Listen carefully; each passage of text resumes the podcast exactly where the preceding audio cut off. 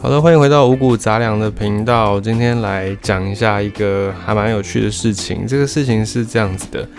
现在我们要出国嘛，很去很多地方旅游，但现在没办法出国，因为疫情的关系。但是之前疫情还没有爆发，大家还能够出国玩乐玩耍的时候，应该相信有蛮多人都会选择我们的邻近的国家日本。那日本有时候我们会一直去想，到底这个国家有什么样厉害的地方，可以让人。想要一去再去，就平安自己也是去过蛮多次日本的。那我觉得每一次去呢，嗯，都会感觉到一个很舒服的、很舒适的感觉。包含你下了机场之后，他们整个环境啦，整个灯灯光都非常的明亮，然后你就觉得，嗯，是一个很干净，而且让你心情很舒适的地方。那除了他们的硬体设备，就是他们也有意识的在发展观光这个事情。所以除了他们的硬体设备都弄得很好之外呢，他们的软体软实力的部分其实也是做得很厉害。什么意思呢？好，假设今天你不会任何一句日文，你连哎呃，你可能只会讲 sayonara 或者是讲呃阿里嘎多这样子，你就算只会这么这么简单的日文，你到日本去，基本上你不太会没有东西吃。什么意思？就你去日本，你不太会点不了餐，因为他们不管是菜单也好啦，招牌也好，或者是各式各样的文书，都会夹杂着可能一两个汉字或者是更多，所以有的时候你不一定要懂日文，你甚至不用会说日文，但你大概看一下那个汉字，你就能够猜出大部分的他们想要表达的意思。当然有一些还是会不一样，但那个比例其实不算多啦。所以，就算你不会日文，你去日本也是可以玩得很开心。我想，这个是日本之所以能够一直吸引很多台湾人去旅游的一个原因之一。那你不知道有没有曾经想过，就是日本他们为什么会保留了这样的一个汉字呢？因为在韩国，韩国他们也曾经是有学习中国的文化，所以他们有一段时间也是有用汉字。那这个汉字是到我记得没有很久，大概就是几十年前，他们才决定要。废掉汉字，然后改用他们自己的发明的谚文，这是你现在看到的韩文的这个文字。这个事情好像是最近几十年的事情而已，没有很久。可是同样都是用汉字，日本为什么他们保留了下来呢？我们这个时候来考古讲古一下，回到西元大概八世纪唐朝那个时候，唐朝我们有一个女皇，一代女皇嘛，武则天，大家都很熟悉。在日本那个时候，同样也出了一个女天皇，叫做元明天皇。这个元明天皇她做了一件事情，这个事情就影响汉字在日本的一个命运。首先，她改了全国的地名用的汉字。在元明天皇之前，其实日本就已经有汉字了，只是用法没有统一。那官方把这个汉字呢，也不是拿来当做正式的文书用，它只是拿来当成一个发音符号。什么叫做发音符号？有点像注音符号的概念。比方说，马来西亚这个名字，这个国家的名称，马来西亚在英文叫做 Malaysia，那我们把它翻成中文就是叫做马来西亚。那这四个字呢，它就只是一个我们方便我们发音的工具，它本身并不代表任何意思。它并不是跟你说有一匹马到了西亚，并不是这样。它只是我们方便去把英文的 Malaysia 这个音翻成中文，就这样而已。所以那个时候汉字在日本的用途也大概就是像这样，只是一个发音的工具。因为日文大家都知道，日文是用平假名嘛，用平假名片假名。那这个算呃某方面来说算是一种拼音，所以它并不像中文这样有一个字可以去表达某一个意思，他们只能用拼音。那拼音有的时候你会遇到同一个拼音，但是不同的意思，所以这个时候你就要给它不同的汉字。比方说，你有去过日本的话，或者是你曾经有看过一些日本的旅游报章杂志，你可能会看到一个地名，这个地名叫做“我孙子”，不是我的孙子的意思，而是它就是一个表达发音的工具。就像我们讲的马来西亚，并不是一匹马到西亚，它就只是一个发音的工具，就类似这样子。那那个时候在日本，这样的情形、这样的案例非常非常多，像“我孙子”是其中一个，那还有。很多地方，有的地方叫做无邪志，好，这个字你不用去管它，你只要知道它的发音是这样，无邪志，或者是谋射志，或者叫胸刺，就是胸口一根刺，这个胸刺，这些地名后来就都被统一变成五藏母沙喜。这你如果懂一点点日文的话，你可能就会知道，或者是你用那个日文输入法，你输入 M U S A S H I Musashi 就会出现很多种的不同的字。那后来刚才讲的无邪字也好，谋射字也好，或者是凶刺也好，这几个地方的地名后来就被统一变成五藏。那统一这件事情，就是刚才讲的元明天皇他所做的。他那时候颁布了一个好字二字令。好字二字令是什么意思？就是当时候他规定，不管你在什么地方，不管你在山上，不管你在海边，只要你们的地名呢，全部都要改成两个字。那不管你以前是一个字或者三个字或几个字都不管，反正以后你们就是要用两个汉字来表达这个地方的名称，而且这两个汉字还不能乱选。一定要选看起来优雅的、看起来诶美丽的字，像刚才讲的胸刺 Musashi，胸部的胸，然后刺是一个带刺玫瑰的那个刺，胸刺看起来就是很很奇怪嘛，不知道他要讲什么，所以就改成五脏，诶，有没有就风雅多了？那还有大家很熟悉的上野，上野它本来叫做上毛野，也是因为这个好字二字令的关系改名叫做上野。另外还有大家熟悉的淡马。他们牛肉非常有名，淡马牛的淡马也是好字二字令更改出来的产物。它原本叫做多尺码哦，虽然我觉得改成淡淡码好像也也还是不知道是什么意思。好，反正就是搬了这个好字二字令，于是呢，整个日本的地名就有了一次的大转换。那这次的转换呢，过去可能没有特别用汉字，那这次就统一全部用汉字来把这些地名给标注上去。这个法律影响的范围非常非常多，像是山呐、河啦，或者是沼泽啦、什么溪流啦，全部都因为这个而受到影响。那以前用假名写的，就你只知道它怎么念，但你不知道它实际的那个字是什么，就全部被改成了两个汉字。那还有这边再插出去讲一件事情，日本的很多人的姓氏都是来自于地名，比方说住在田里面就叫做田中，住在河边。就叫做那个河野或者是什么河川之类的。那这个以前也是只有用假名而已，就它并没有一个字，你只能你只能知道它怎么发音，但是你不知道这个发音代表什么意思。所以后来也是因为好字二字令的关系，地名就有了一个汉字嘛。那大家的姓氏也因为依着地名的关系，所以有了汉字可以来写。所以田中在日文叫做 Tanaka。这个唐纳卡是三个音节，但却被变成两个汉字，也就是这样的原因。有时候你会发现，你听了一长串的日文，结果它变成汉字之后只有几个字，就是这么一回事。那这个是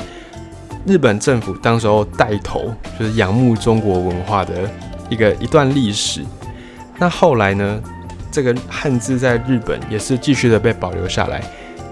对我们直接的影响，对中文的影响。它不只是那时候中文输入过去日本嘛，影响日本文化。这个日本文化呢，也反过来就影响了中文。比方说，我们现在很常看到的宅男、萌、啊违和、很违和，就是很不搭，或者是壁咚这些词呢，也是从日本，是从日文这边直接转过来的。那为什么会这样？就是因为我们看得懂嘛。虽然那个宅男在日本的意思跟在台湾的意思可能已经有点不一样，可是它以汉字的形态出现，我们就可以用我们懂的意思去理解它。所以这些在日本流行起来的文化的词汇呢，可以无缝直接转到台湾来，就是因为都是用的是汉字的关系。好，那讲到汉字被保留下来之后，你以为故事就这样结束了吗？当然，故事总是非常的曲折，非常的离奇。这个日本后来在二战的时候，他们不是变成一个军国主义的国家嘛，在东亚这边也是闹得天翻地覆。那后来日本被丢了两颗原子弹，就投降了嘛。投降之后，以美国为首的盟军就入驻到日本去，就要去做一些接管啊，做一些呃制度上面的改革等等。那那时候美国他们就非常的呃在意一件事情，就是说觉得，哎，你日本这次。哎，敢偷袭我珍珠港这样子，你就是因为你们的军国主义太盛行了，你们心中没有民主，所以我们必须要在你们这边呃外送一点民主。那外送民主，他们就想说，好，那我们要首先废除汉字。这讲到这边，你也可能觉得很奇怪，哎，那你你民主就民主啊，你为什么要把人家汉字给废掉呢？这是因为在美国，他们盟军的逻辑，他们觉得你们之所以会有军国主义，就是因为你们。人民识字不高，为什么人民识字不高？因为你们的汉字太多了，一个人一辈子根本不可能学得完，学不完，识字率低，识字率低，知识就不不好传播，知识不好传播就没有民主，民主没有了就会有军国主义取而代之。所以那时候美盟军他们就非常在意，一定要把汉字给它废掉。那在日本，他们同样有一些学者，有一些改革派，就是比较结果论的，他们会觉得说，哎呀，那好像你讲的也有道理，因为我们确实，我们过去都用汉字啊，结果打输了嘛，那就证明我们的文化不如你们，所以汉字就废掉吧，就这样我们才可以再更进步。有一些学者是这样子认为，于是呢，这些学者就跟盟军一拍即合，他们就开始着手要来进行这个废除汉字的工作。不过再怎么讲，美国也是一个算是民主国家嘛，当然不能用呃什么举手投票啊，什么同意的哎不同意的举手这样，当然不可能用这种方式，所以他们还是希望来走一些程序，他们就决定好，那我们就办一个这个汉字测验好了，来测测看到底是不是真的你们国家的国民识字率很低。那如果真的是，那我们再来着手比较名正言顺，比较师出有名。于是他们就开始做这个汉字测验。他们做这个汉字测验的时候呢，找来了一个日本学者，那个学者叫做柴田武。好，这个柴田先生他就事先没有告诉这些要来测试的人，他们要做什么测试，反正就是发考卷下去给他们写就对了。但美国的盟军他们有一个误判，他们就觉得日本的识字率真的很低，所以他们把题目就出的非常的简单。比方说，有一个人在银行买了两枚彩券，请问他买了？是几枚？他的那个两是用那个，就是不是二的那个两啊？什么意思？就是 它就是用两，不是二啦。所以你直接看字面上，你可能不太能够直接转换。然后答案就是有一枚、二枚、三枚跟四枚，就两跟二的这个差异，主要是要考这个，就类似这种程度的题目。结果后来呢，这个测验测完之后，他们发现日本人的识字率超级高，百分之九十七点九。这个识字率，不要说汉字国家，中国他们那时候学习的对象，中国历史上也从来没有这么高的识字率，甚至呢，美国拼音文字的国家，他们也没有这么高的识字率，所以大家都跌破眼镜，都傻眼。那刚才讲到这个柴田武，这个柴田先生，他本身也是赞成要废止汉字的，虽然他们。是有这样的一个想法，可是柴田先生拿到这个考卷的结果之后呢，他就走进去跟美方的这个代表，他就跟这个代表说：“哎，代表代表，那个成绩出来了啊，我们的识字率是百分之九十七点九。”然后那个美方代表就就呃有点不知道该怎么说，他说：“哎，那你也知道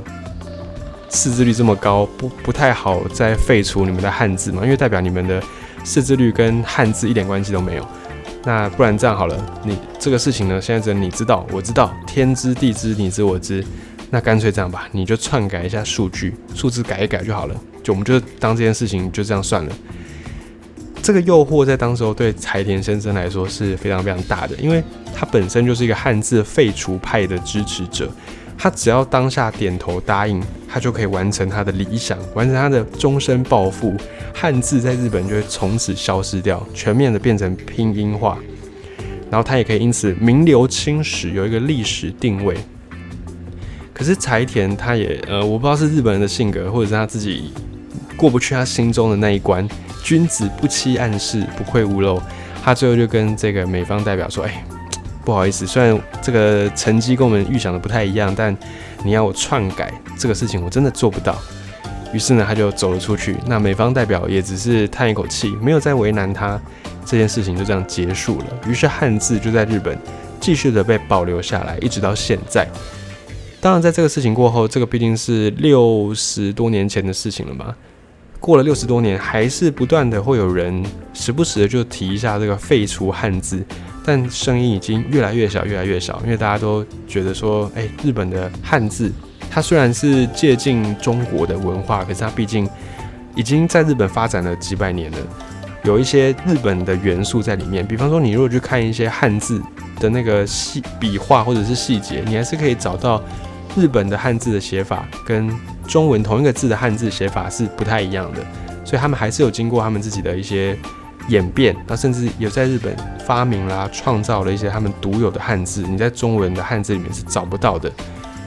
那有越来越多的商家或者是文化人，他们也发现，诶，日本的汉字其实有它的文化底蕴之处，他们也开始去做一些文创、文化创意，比方说他们用动画啦，或者是用一些卡通啦，用各式各样的方式来去包装这个汉字，因为包装就是日本他们最在行的一件事情。